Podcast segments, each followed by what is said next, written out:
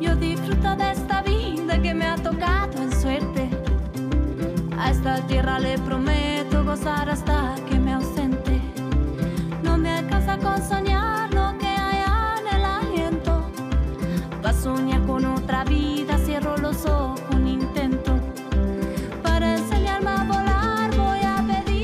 les va? Muy buenas noches. Estamos en apenitas el comienzo del jueves, así que no sé si decirles muy buenas noches o muy buen día de jueves. eh, Que tengan un día muy feliz, eh, que comiencen esta noche con toda la alegría que puedan. Cada día me doy cuenta más que hay que disfrutar minuto a minuto. Ese momentito que uno está viviendo ahora, ya es único e irrepetible. Así que les deseo a todos los mejores y vamos a empezar este programa que se llama Cuento con Vos. Mi nombre es María Areces y enseguida les voy a presentar a alguien que me genera sentimientos adorables, sentimientos lindísimos, porque tenemos una amiga en común y a través de ella es que nos empezamos a conocer y hoy la tengo, que para mí es un lujo y un privilegio aquí en mi programa. Cuento con vos.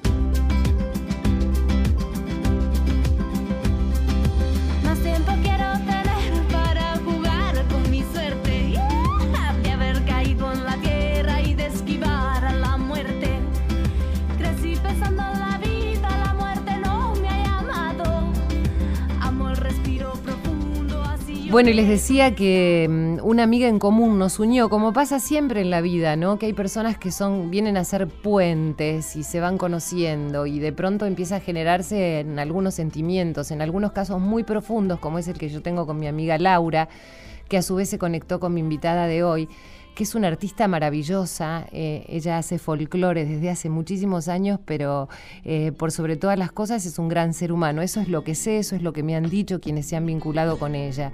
Ella es Zuna Rocha y la tenemos aquí en Muchas gracias, con vos. Hola. Zuna. Hola María, un gustazo. Bienvenida, igualmente. Mira, vamos a escuchar a ver qué estamos escuchando. cara de roca, mastica coca se ilumina.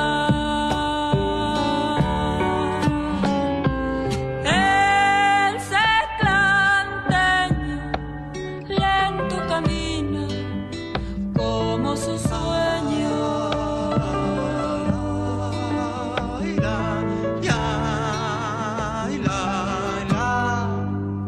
Baja una nube mientras él sube, no tiene apuro.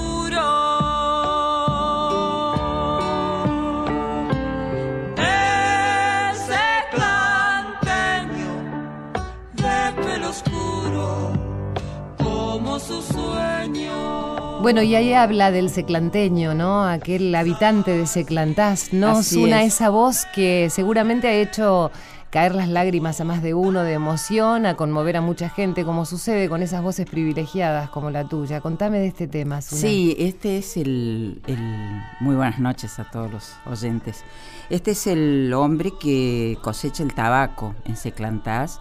Pareciera ser que hay unas hojas maravillosas de tabaco allí, que por supuesto es un elemento que yo no he usado nunca porque no, no, co- no coincide el tema de cantar con fumar, pero que bueno, que es así, un hombre rudo, un hombre callado, este, cara de roca, aparentemente se ve que es camina taciturnamente por su, por su lugar de trabajo y ahí siembra las, las hojas de tabaco más preciadas que hay en, en la República Argentina. Qué cantidad de personajes que le han dado mm, eh, letra y voz a tantos cantantes, ¿no? Aquellos personajes que por ahí algunos lo tienen olvidados, aquellas personas que parecen invisibles y sin embargo comienzan a tener visibilidad a través de artistas como ustedes, ¿no? Claro, es decir, eh, hay muchos.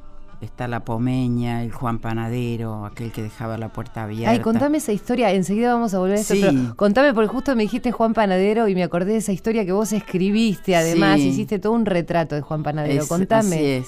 Juan Riera que dejaba la puerta de la cuadra de la panadería abierta para que la gente viniera a comer de su pan. La copla misma dice, nunca le robaron nada a don Juan Riera. La gente sacaba su pan, gente que por ahí estaba de paso, muy pobres, en fin. Y llevaba el pan que necesitaba y nunca le robaron nada, cosa que ahora es medio difícil dejar la puerta abierta y que eso suceda.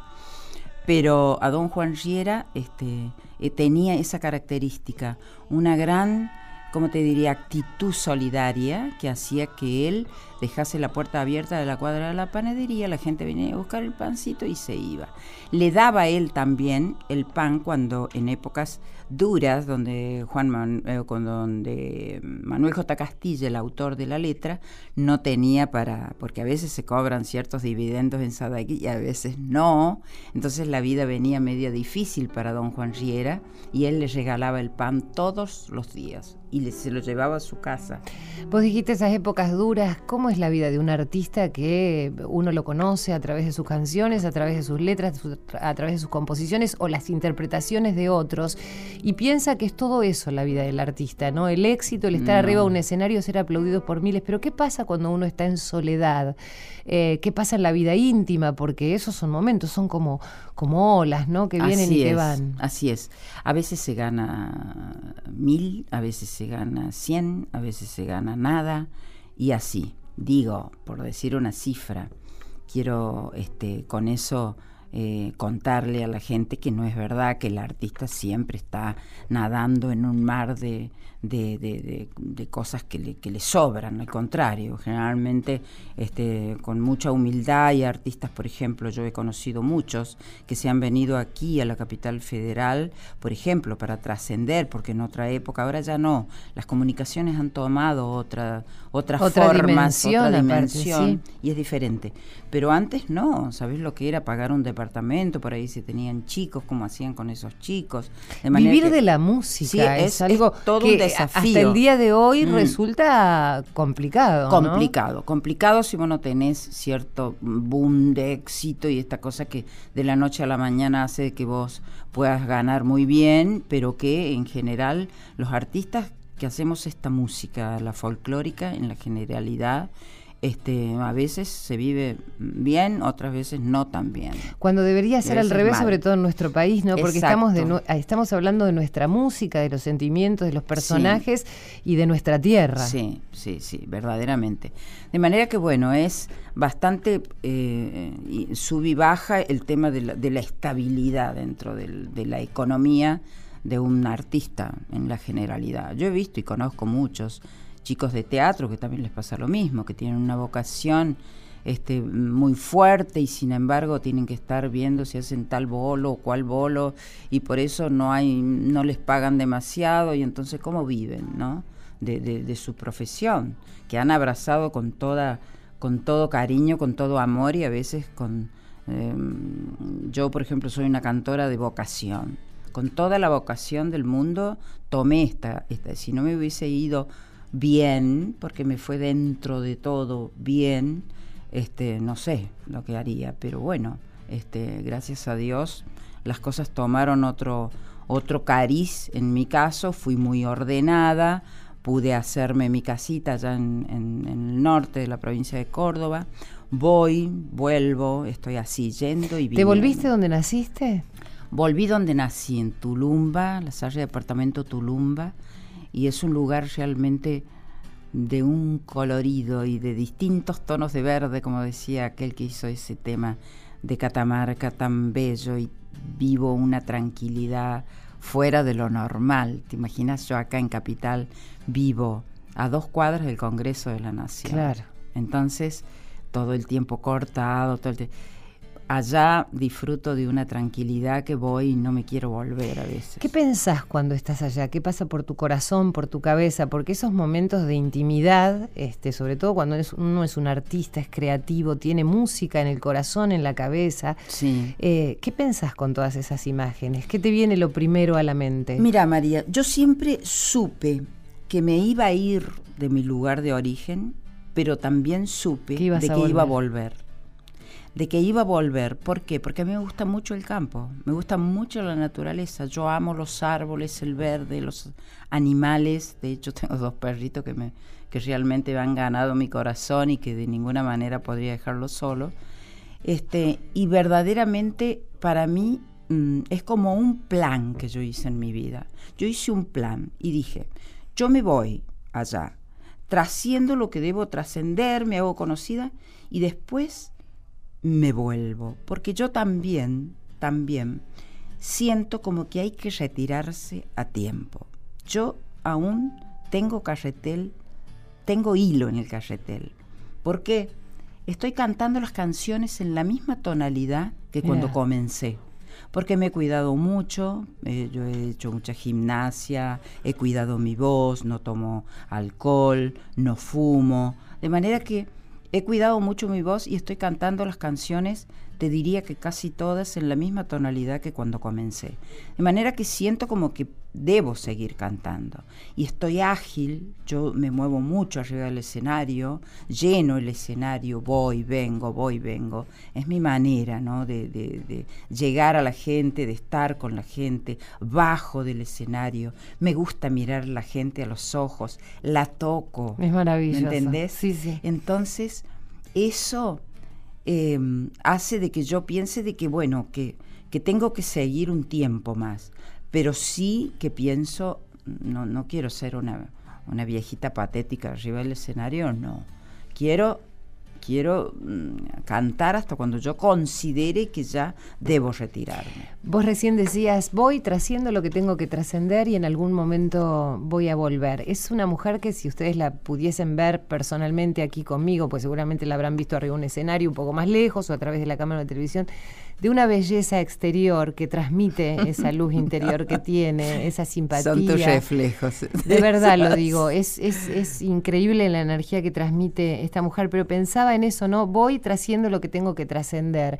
¿Vos crees que cada uno de nosotros tiene eh, que dar determinados pasos? Vos dijiste, yo hice un plan en mi vida. Sí. Como si algo te dijera que tenías que cumplir con determinadas cuestiones y después retornar a tu lugar. Sí, lo, lo tuve eh, ¿cómo te diría? Totalmente calculado a todos los asuntos estos. Lo tuve calculado. De manera que este, ahora está bien que vuelva, que vuelva a mi lugar de origen y que ya me vaya como que acostumbrando un poco a que yo tengo que estar en el lugar que yo había pensado cuando yo comencé. Fui a actuar al exterior, conocí mucho, yo he conocido Europa un montón, este, andado por muchísimos países y realmente no hay como el mío, debo decir, no hay como, yo no podría vivir en un lugar que no fuera mi tierra, mi lugar, mi, mi, mi gente, mi, hablar el mismo idioma, etcétera, etcétera.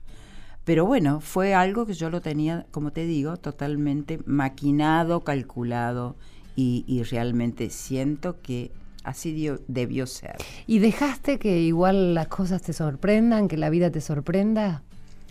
Sí. ¿O estabas demasiado atenta? Sí, siempre he estado atenta a lo que ha pasado, sí.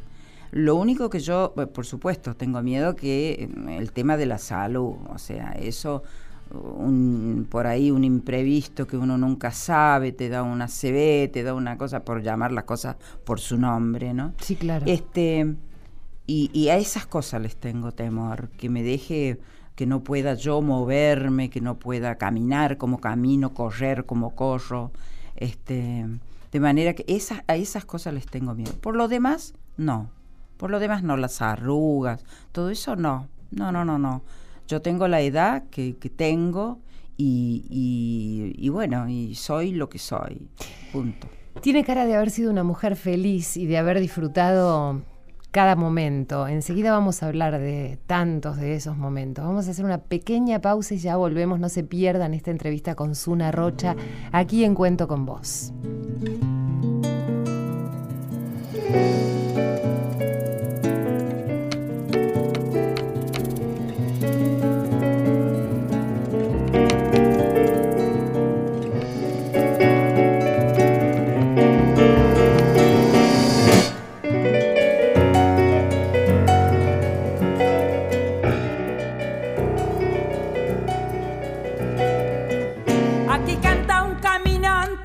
Mucho ha caminado y ahora vive tranquilo en el Cerro Colorado.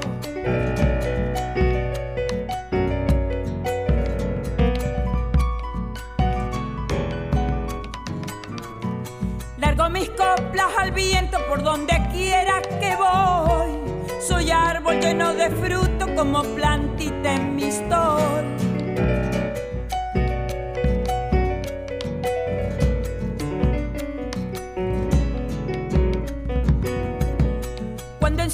ensillo mi caballo me largo por las arenas y en la mitad del camino yo me olvido de las penas.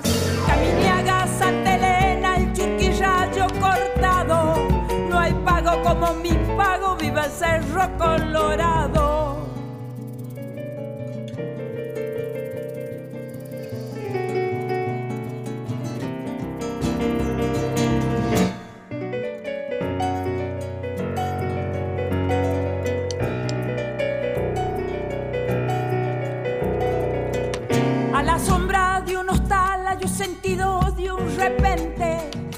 A una moza que decía sosiegue que ahí viene gente.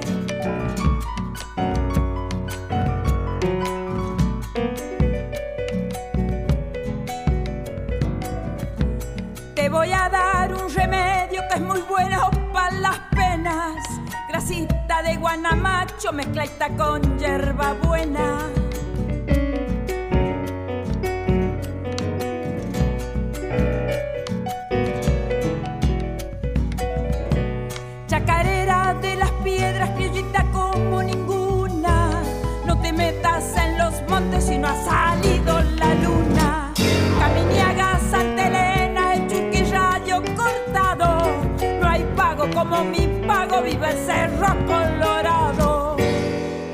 Hasta la una, cuento con vos. A tantas personas podría decirle cuento con vos porque desde que empezó este camino eh, comencé a conocer tanta gente maravillosa y digo, si después los vínculos este, eh, siguen, continúan, siguen su curso, yo creo que la vida sigue su curso. Recién Suna me decía, yo tenía todo planeado, ¿no? Pero también siguió dejando que muchas cosas le sorprendan, siempre atenta decía Asuna. Y al principio del programa les comentaba que eh, hace algunos años, en el segmento que yo tenía en TN en primera persona, fui a entrevistar a Daniel eh, Bértora y a Laura Pérez. Ellos son una familia encantadora. Daniel hace quinoterapia, trabajan con chicos especiales, especiales. Bueno, es una forma de decir, ¿no? Algunos tienen algunas dificultades motrices, otros algunos retrasos madurativos, pero lo cierto es que ellos en lo único que piensan es en dar y ayudar a los demás, como Laura que también trabaja con, con estos chiquitos en la escuela. Y pusimos la nota al aire en TN. Y Suna, ahora nos vamos a contar bien, eh, creo que estaba en un aeropuerto o en algún lugar así cuando vio la nota con En Lau- un aeropuerto, En sí. un aeropuerto, cuando vio la nota, se contactó con Laura, a la que estaba viendo en televisión y viendo el trabajo que hacía Laura, y a partir de allí surgió una amistad, una relación entre ellas. Pero Le dije que quería ir a cantar, yo también ahí el lugar donde ella cantaba, a los chicos, con los chicos. Laura, ¿cómo estás? Buenas noches. Hola, ¿qué tal María? Buenas noches. Buenas noches, Unita. ¿Qué tal? ¿Qué tal, Laurita querida? ¿Cómo estás? Muy bien, muy bien. Gracias a Dios, muy bien. Y encantada de escucharla a las dos juntas. Al fin se dio. Qué lindo. Verdaderamente. ¿no? Bueno, cuéntenme cómo fue ese momento en que Suna estaba Sí, en ese aeropuerto. No, no, pero está bien, pero eh, Suna estaba en el aeropuerto, viste la nota, Suna, ¿y qué, Sí. qué sentiste cuando la viste a Laura? ¿Qué te pasó que decidiste comunicarte con ella? No, me comuniqué con un amigo y le- que es de allá, de, de, de, De Bragado. de Bragado, y le dije, por favor, contactame con una persona que se llama así, yo ya había anotado, tenía en la cartera la virome, había anotado el nombre de ella y decirle que yo quiero ir allí a cantar para los chicos. Y bueno, y él me contactó y después nos empezamos a chatear, a, que para esto sirven las comunicaciones maravillosamente bien. Y entonces a partir de ahí nos conocimos y hicimos el, el- la, la juntada allá y a- a- en la escuela. Laurita, ¿y qué sentiste cuando dijiste, bueno, me está escribiendo Suna Rocha? primero cuando vino este amigo y me tocó timbre y me, me dijo, che Laura, eh, me ha contactado Zuna Rocha y quiere venir a cantar acá, a conocerte. Digo, pero Zuna Rocha, no me estás, no me estás cargando. Dice, no, no, quiere, no, no lo puedo creer que Zuna Rocha quiera venir. Era algo insólito, inesperado y por supuesto, eh, bueno, pero las cosas cuando se tienen que dar se, se van dando. Además Y esta, sí, esta, esta humildad y esta generosidad, ¿no? De alguien que a lo mejor estaba con, con su vida ocupada en miles de proyectos, lo que decíamos Mm. con Zuna, ¿no? Esto de, del artista que vive de un lado para otro y, y que, que haya prestado atención Sí. en ese detalle y decidir, bueno, quiero estar ahí, ¿no? Sí, sí, y quería ver cómo uno trabaja así con los chicos para ella después hacerlo en donde quería estar en Córdoba, trabajar así. ¿Qué es lo que quería ver hacer? cómo, claro, claro, Sí. y me encantaría verte trabajar así con los chicos. Sí, después yo te invito a vos. Dale, vengas. dale, dale, un ida y vuelta. Sí. Y bueno, y fue así como se nos contactamos y bueno, y ella muy amablemente vino y les los chicos primero le mostraron la- las cosas que ellos sabían hacer en cuanto a la música, al baile, e interpretar también con instrumentos o también cantar ellos solos, interpretando canciones. Y ella después a la tarde les dio un show para ellos, mira, y quedaron fascinados, fascinados, porque eh, primero no sabían quién era Zuna Rocha y uno en, el- en esos meses, porque fueron dos o tres meses que venía, que no venía, que no se podía dar la fecha, bueno, y los chicos, ¿y cuándo va a venir Zuna? ¿Y cuándo va a venir Zuna? Y uno les fue mostrando quién era ella con sus canciones y todo, y después cuando la vieron personalmente no lo podían creer. Que una persona como vos, Zuna, que a lo mejor vos con tu humildad, con tu amor, con todo, viniste acá a, a un pueblo, a una ciudad, a una escuela con chicos discapacitados y ofrecer lo que vos haces, mm, mm, así es de corazón lo que vos hiciste, eso su- habla de lo que vos sos, una gran persona, como siempre te digo. No, sí. Realmente, Sí, sabes Bueno. que, que, que- que el, tema no es este el, el compromiso. de- muchas veces digo que el cantor popular, si dice que es popular, tiene que ser así. Y el compromiso, el compromiso que uno tiene que llevar y que esto es una cosa más que tener una linda cara y mostrarla en televisión y dar autógrafos. Es comprometerse con lo que uno dice que es y así entiendo yo que es esta profesión, ¿no? El compromiso y la responsabilidad. Hay una Sí. hay algo que Yupanqui escribió en el Destino del Canto, en el, en el Canto del Viento, el libro, que se llama Destino del Canto, y es una es un escrito muy hermoso que a mí yo eh, donde he podido lo he difundido, porque ahí está la verdad de la cosa, ¿no? Él Ajá. dice eso.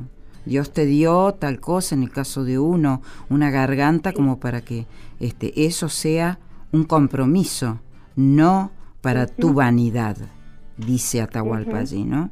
Y eso este, me parece a mí que es este asunto, no es solamente este, firmar autógrafos, sino también comprometerse con, con la gente. Es decir, yo he hecho muchas cosas de ese estilo y son las cosas que más me han quedado grabadas. Y además y te quedan grabadas las. Eh, Te quedan grabados este, los, Sí. los, los chicos. Yo recuerdo cuando fui a, a Bragado que uno de ellos, recordame el nombre, Laura, porque el de la Julio, Julio, que Julito. me llevaban a recorrer eh, a caballo, porque bueno, estaba Marcos también, que me dedicó una canción Ah, con el- la guitarra, El árbol de la vida, Bueno. de la armonía. Sí, perdóname, pensé que estabas hablando en la escuela. No, Marcos, de la- ¿no? en Laguna, no, fue Juan. Juan. que Vas- te mostró el árbol de la vida. sí. Había un Ah, árbol y, sí. él, y él me decía, este es el árbol de la armonía. Yo y no me olvido, ¿viste? Porque vos decís cómo cada uno percibe la vida Claro, desde desde, el lugar óptica, y desde claro, su óptica, ¿no? claro. Y nunca me voy a olvidar de eso. Eh, Laura, Te queremos Sí, mucho. Gracias por este Gracias. encuentro que fue gestado por vos, por Danielcito también. Así le digo a, A su esposo. le También digo- gestado por vos. O sea que todo, todo no- se va uniendo, María. Me, me encanta eh, escucharlas juntas porque gracias a vos una se contactó con, conmigo, Sí, es con la escuela, con los Sí. chicos y ahora que estén juntas realmente me hacen súper feliz. Y vos sabés que hoy es mi día mi día especial. Hoy mi corazón está re contento. re Estás de abueleando. Vas a abuelear. Aparte de eso, eh, no, verlas y sentirlas que están hablando juntas me, me encanta. Nos Me encanta falta, bueno, eh, prepararnos una camita que nos vamos para allá. Vengan cuando quieran, vengan Sí. cuando quieran. bueno, Acá- Laura, sé que sos una luchadora eh, y que estás todo el tiempo dando, así que nosotros ahora vamos a, a darte algo a vos. Va, a Zuna en realidad, ¿no, Zunita? Sí, por Dale. supuesto. Te, voy a- te vamos a dedicar una canción que vos Ay, conoces sí. Y Ya me imagino cuál es, sí. es como si te la hubiesen hecho para vos, la, Ay, la maravillosa gracias, Eladia. Blasquez. Te quiero mucho. Yo te también, quiero Laura. gracias, ¿eh? Un, beso, Laura. grande, querida. Gracias a las dos. Beso. Las quiero. Chao, chao.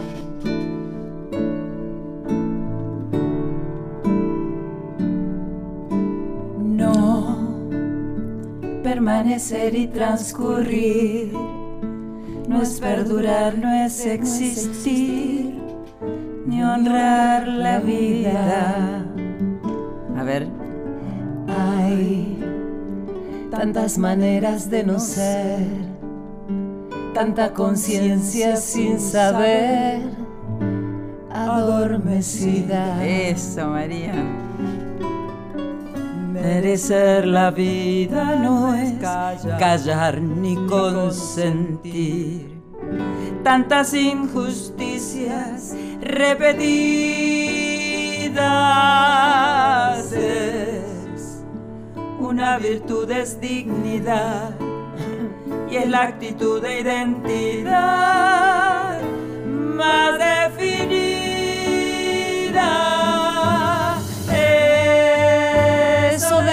Y transcurrir María.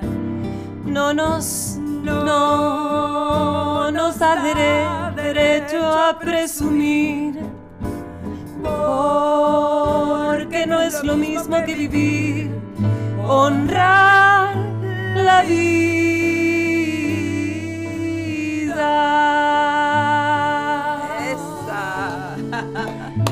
Placer, puedo decir que canté con Zuna Rocha para Laura, ¿eh? Para Laurita. Ahí sigue, es una toda tuya. No permanecer y transcurrir, no, no siempre quieres sugerir honrar la vida. Hay tantas maneras, vanidad en nuestra ton- tonta humanidad enseguecida. Merecer la vida es ergui- erguirse vertical, más allá del mal, de las caídas. Es Igual que darle a la verdad y a nuestra propia libertad la bienvenida.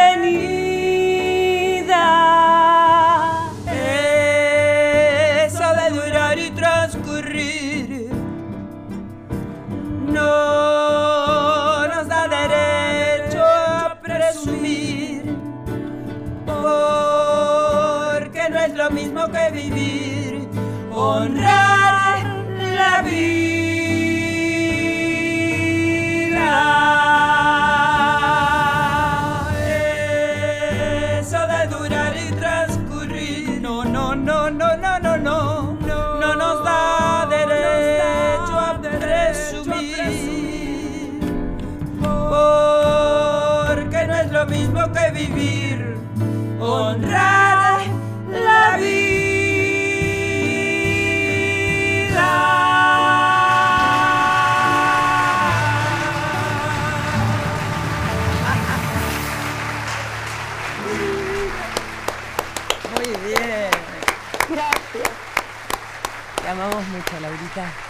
Gracias, Mucha gracias. fuerza.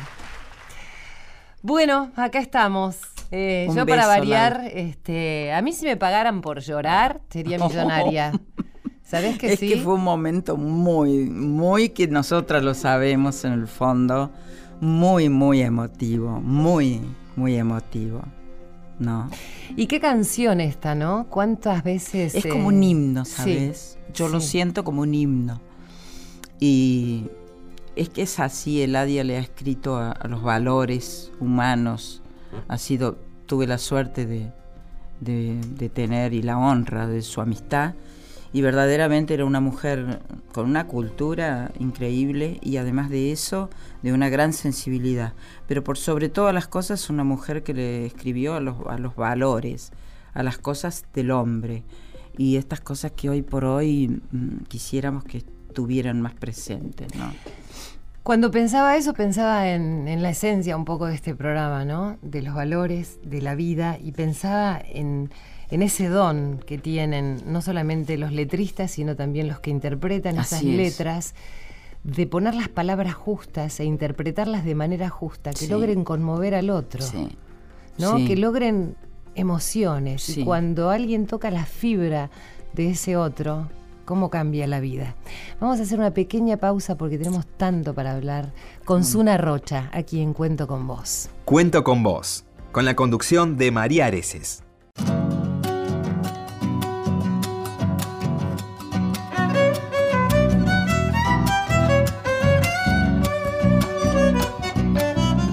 Seguimos con Cuento con vos. ¿Por dónde andará Maclovia con su brasero encendido? Tal vez en algún lucero para alumbrar el camino. Abuela del campo mío, ¿por qué tendrás que morir?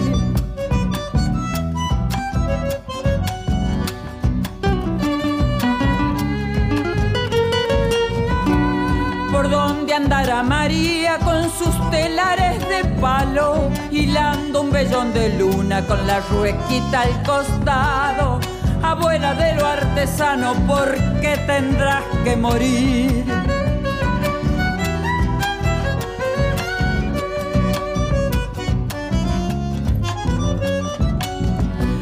por donde andará Dominga con su batita floreada, bailando la chacarera sin su cigarrito y chala.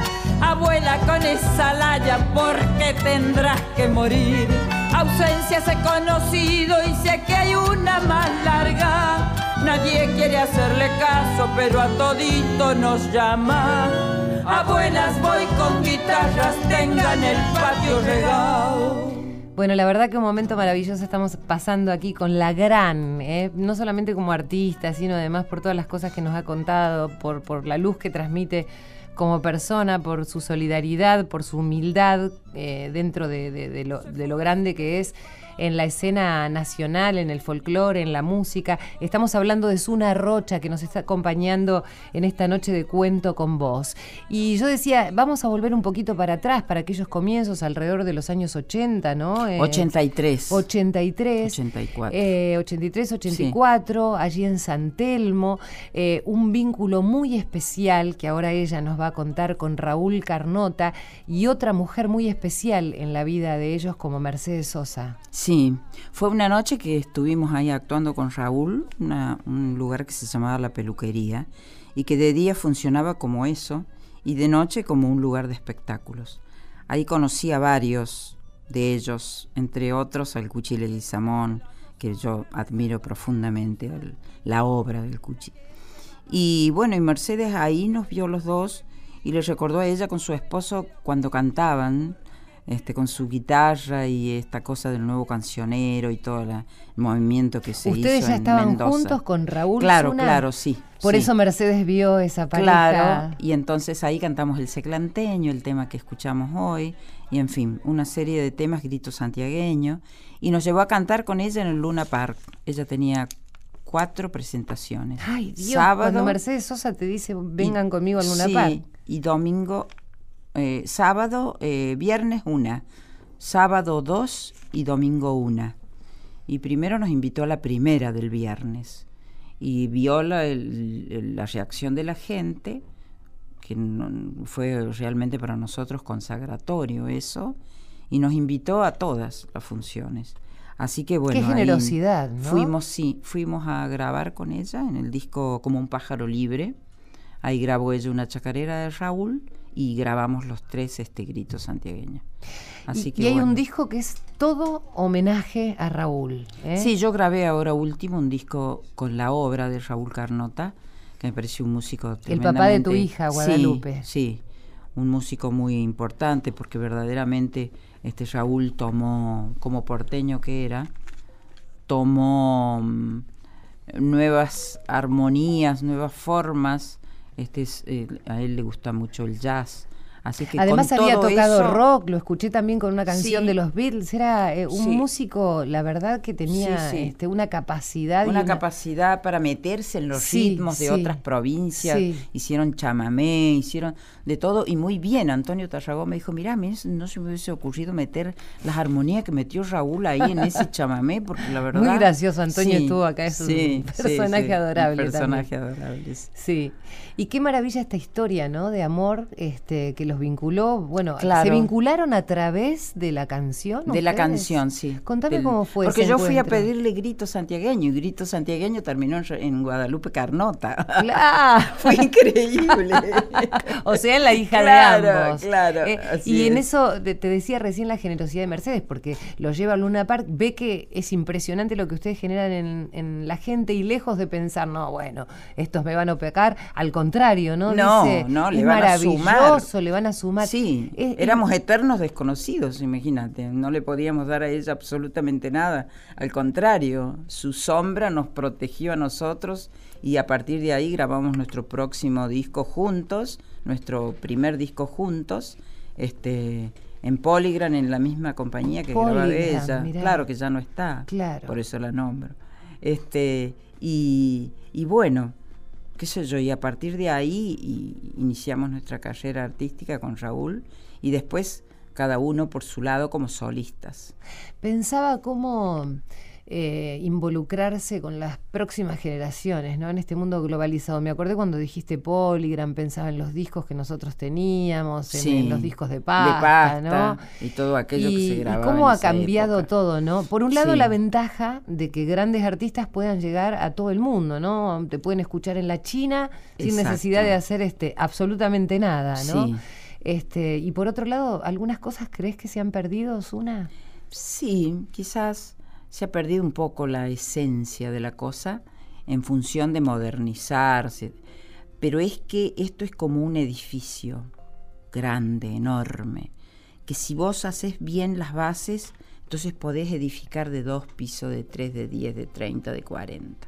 Ahora, si no tenés muy claras las bases, puede llegar esa música el día de mañana a ser anodina, sin ningún sin ninguna esencia y se pierde, porque todos los países del mundo tienen su música propia.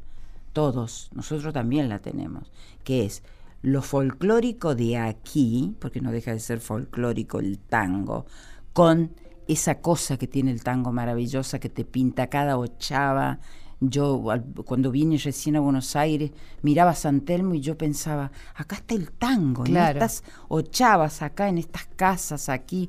bueno, y la boca también, ¿no? Totalmente, totalmente. Esos faroles. Eso, eso era lo que yo me imaginaba allá en el pueblito. Y esas historias de amor vivo. truncas claro, muchas veces. Claro, claro, esas letras increíbles que ya no, yo no las escucho. Esas letras del tango tan redondas, tan, qué sé yo, tan melancólicas, tan de adentro y de sufrimiento. Generalmente el hombre siempre llora en los tangos que él sufrió mucho y que la mujer lo dejó. En la práctica no sé si ha sido tan así, porque en realidad sí, totalmente. A ellos siempre los dejaron, ¿sabes?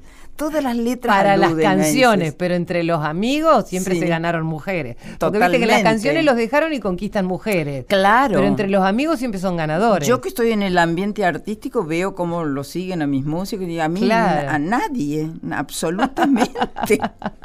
Ellos se, se ganaban, ya no quiero comprometerlos a los actuales, pero se ganaban cada actuación una niña para ir a tomar algo o qué sé yo, para sus cosas La cuestión, y yo no, yo rara vez que algún caballero me hizo así con un ojo, porque verdaderamente siempre volvía sola, sin haber pescado absolutamente nada. ¿Qué quiere decir? Que las mujeres son más, más querendonas y los hombres, bueno, también, pero me refiero al hecho de que nunca cumplen, tocan y se van. Qué maravilla que hayas tenido una relación amorosa y además que después hayas homenajeado a un hombre como, como Carnota, Sí, ¿no? sí, Tan sí. talentoso, ¿no? Sí, porque yo he sabido separar las cosas personales de lo artístico y considero que no tiene nada que ver. Al final, mm, esto fue el- el- la, la creación de una niña, la, la- la procreación de una niña que, que es Guadalupe, que es mi hija y que yo amo tanto y que hoy está conmigo, Guadalupe. Así que ya no es música, pero escribe maravillosamente Mira, bien. y pensaste Estoy en la estudiando posibilidad... periodismo ahora. Ah, mira. Se ha metido, sí, ya de grandecita, acá a una escuela que hay ahí cerca de... La vamos a traer a la radio para que esté con nosotros Sí. y para que vaya metiéndose en el ambiente de la radio. Ay, qué bueno, ¿Eh? qué sí, bueno. cuando quieras, nosotros Sí. estamos siempre acá, con los brazos abiertos. Es muy capaz, ella escribe, como te digo, muy ¿Y pensaste en ponerle música o imaginar una música para alguna de sus escritos o sus letras o algo que pueda escribirte en prosa? Es que ella nunca se metió mucho en la historia nuestra, ¿no? Ni tampoco nosotros fuimos muy eh, partidarios de que ella fuera también música, Claro, ¿no? eso se daba surgiendo o no. Claro, si ella quería elegir ese camino, nosotros la íbamos a apoyar con todo gusto. Pero no lo eligió. Por un lado tenía la madre, por otro lado el padre, y ella medio como que no supo para qué lado, no obstante que tiene mucho talento musical. Eligió comunicar de- desde otro lugar. Desde otro lugar, sí. Ella escribe muy bien. Hay gente que no me conoce, que me escribe, me dice, hoy estuve escuchando, leyendo unas cosas que escribió su hija. Verdaderamente escribe muy bien, y sí. Bueno, Sí. Guadalupe, te esperamos por acá cuando quieras. Eh, Zuna, eh, recién mencionabas a, a Donata, ¿eh? Sí. Y mencionas algunas de las cosas. ¿Qué es lo que, qué es lo que más te quedó de él? ¿Qué es, qué es? Mira, él me honró con su amistad y verdaderamente me quedaron, me quedó ese recuerdo, ¿no? De un hombre con un gran, una gran profundidad, inclusive de un gran misterio. Este Atahualpa era un, un hombre, ¿cómo decirte? Muy callado, mm, de muchos silencios. eh, y bueno, y yo lo acompañé. Y muy en- ocurrente, ¿no? tremendo, con una con un humor tremendamente inteligente, ¿no? Y yo lo acompañé mucho en su en su vejez, no fui, aclaro, la Kodama Yupanquiana, no. Yo lo acompañé, mm, este, estuve con él en el momento en que él más necesitó, pues estaba solo acá en Buenos Aires, con su enfermedad y con sus problemas de salud, y estuve muy cerca de él, lo acompañé muchas veces a, a Ezeiza, que se iba a tocar, este, a Francia sobre todo, y siempre lo miraba perderse con su guitarrita debajo del brazo, y Qué yo pensaba, volverá. Y bueno, y hoy estoy muy cerca de, de él, de alguna manera, porque yo vivo en esa casa que tengo, muy cerquita de Cerro Colorado, donde hace poquitos días hemos estado o- este, presentes en su natalicio, en- cumpli- cumpliría 102 años Atahualpa, Mira, 102, 110. Te decía recién que era ocurrente porque alguien me contó, corregime si me equivoco, Sí. que en algún momento alguien le dijo, eh, Don Atahualpa, hicimos algunos arreglitos, algunas de sus canciones. Y él le contestó algo así como que no sabía que estaban rotas las canciones. Claro, le dije, hice un arreglito de un tema suyo y le dice, ¿qué? ¿Estaba rotito? y bueno, él dice que le cambió el sentido a Descartes. Pienso, luego exilio. Tiene más sentido. Qué quizá que- ocurrente, claro, Claro, una claro. amiga mía lo puso con que Bueno, se y a propósito de eso de, de pensar y exiliar, qué épocas también que han vivido ustedes, ¿no? En- en- en- dentro de los Sí. artistas o de, o de cualquier ciudadano que pensara, Sí. ¿no? Un poco más allá de lo que se podía o de lo que se imponía a pensar. Vos estuviste en un campo de detención Sí. Y allí te salvó la música. Sí, yo era eh, eh, estudiante de periodismo en. Córdoba. De hecho, tengo muchos compañeros que hoy están trabajando en los medios, Leuco, Norma Morandini, en fin, que fueron compañeros míos. Este, y acá en Buenos Aires también. eh, Nito Artaza, por ejemplo, iba conmigo al, al instituto ese de ahí, de la calle Moreno, se recibió con nosotros. O sea, un montón, un montón de, de periodistas. Sirven, Pablo, Pablo Sirven. Sirven. Eh, ¿Cómo se llama? Eh, Mario Marquit, también fue compañero Mario, mío. que está haciendo unas historias Exacto, divinas, divinas, sí. sí. verdaderamente un programa eh, extraordinario. Sí. Bueno, y fuimos compañeros acá ya en Buenos Aires, que yo hice el CENTE un- unos cursos, unas cosas. De manera que empecé, empecé con el periodismo yo acá en Buenos Aires. Pero cuando fui estudiante allá en Córdoba, fue, se, se produjo el golpe y con ello nuestra detención. Así que pasé momentos muy, muy duros, ¿no? ¿Cuál Y- era? Bueno, obviamente que no había argumento en, en- en una gran cantidad de casos, pero ¿cómo fue Sí. esa detención? ¿En qué lugar? Una noche que yo venía de ensayar, yo que- ¿Estaba quería sola? cantar en un, en un café concert allá en Córdoba. Venía yo de, no cantaba folclore, cantaba canciones, otro tipo de canciones. Y llegaba a mi casa y había un habían cortado el tránsito en esa cuadra en pleno centro de Córdoba, General Paz y Colón.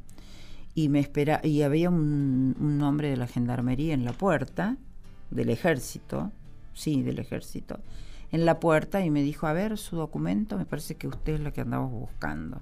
Entonces me llevaron, este, le dije que por favor me dejara cambiarme, pues yo venía con tacos y esto. Y me permitió cambiarme, porque creo que fueron de las primeras detenciones. Entonces no se habían todavía dado todas estas cosas del, del horror así a ultranza. ¿Te dijeron te estamos Entonces, buscando? ¿Hay sí. alguna razón?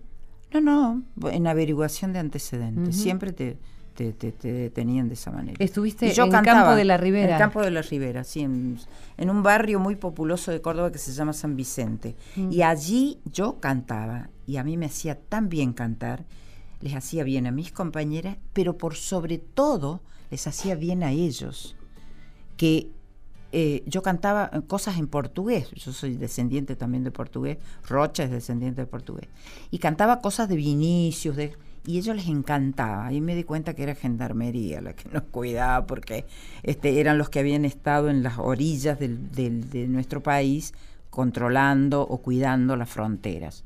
Así que verdaderamente para mí eso fue bárbaro, cantar, poder cantar. Probablemente siempre pensé, después que fuiste una rocha en los reportajes que yo he hablado, ¿cuántos de ellos escucharán eso y se, y se, y se acordarán de Mira, eso? ¿No? Era lo que hablábamos al principio, ¿no? Que cada Sí. canción, qué significado tiene para cada una de las personas. Y en Claro. este tan particular, lo que vos decís, ¿no? Sí. Probablemente una canción tuya le haga acordar un momento muy particular y muy terrible, pero por otro lado debe generarle una emoción porque vos lo hacías con el objetivo Sí, de, sí. de- de- de Y- darles Sí. mayor placer, ¿no? Y yo tenía ciertas, ciertas, este, ¿cómo decirte? A mí me daban un pedacito de dulce, cosa que era, que era rarísimo. Me daban una naranja, era todo un lujo eso, ahí. Eh, Me desataban las manos para que la coma. Es decir, todas esas, esas cosas que de alguna manera me permitieron a mí pasarla un poquito mejor. Por eso yo siempre digo, la canción me salvó la vida, porque estos locos, quién sabe, este, por ahí me podrían haber matado por el hecho de matar simplemente, ¿no? ¿Qué ha ocurrido, no? Sí, ¿qué ha ocurrido? Yo me acuerdo que en ese momento uno de ellos decía, si de 100 hay uno que es un guerrillero, están bien muertos los otros 99. Y me pareció terrible esa ecuación, tremenda. Qué horror. Sí. Suna, la verdad que es maravilloso tenerte, ¿no? Y además pensaba en todo lo que se ha dado en esta charla, lo que vos decías, ¿no? Uno tiene muy planificado todo. Sí. Pero bueno, después las cosas van surgiendo, ¿no? Minuto a minuto, Sí. momento a momento. Sí. Eh, Sí, la yo- risa, la emoción, Sí. ¿no? Yo tengo un programa en Córdoba también, en la radio. Y además tenés una voz maravillosa. Yo te iba a decir eso, estudiaste comunicación, ahora tenés la posibilidad de tener tu programa de radio. Y contame qué comunicas, qué te gusta comunicar, qué te gusta hacer en tu programa.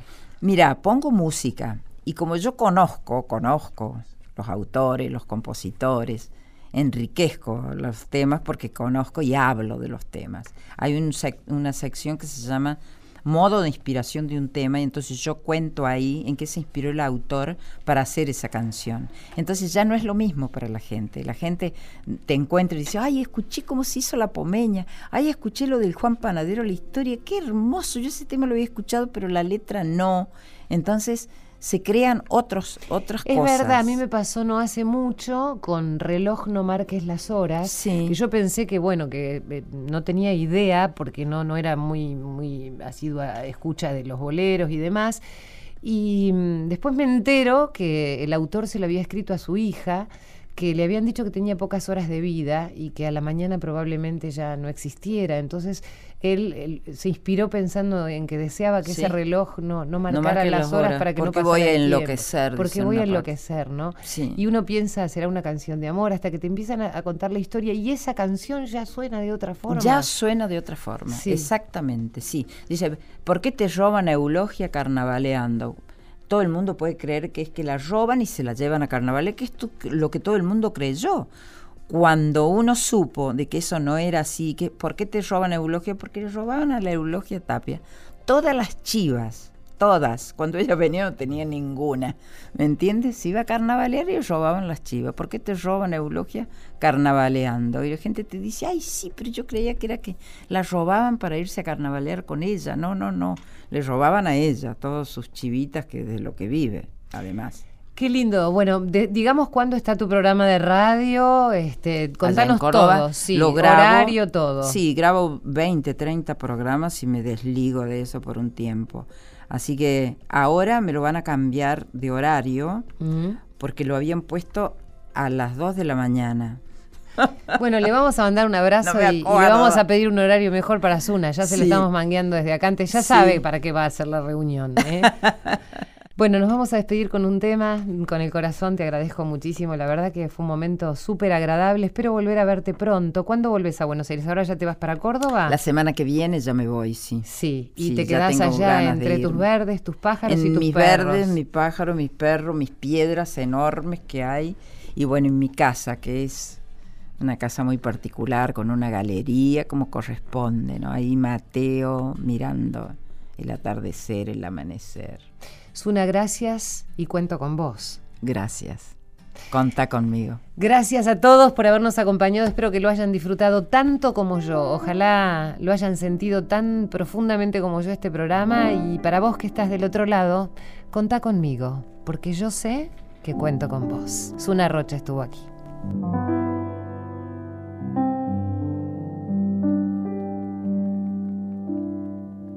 cuando yo me muera.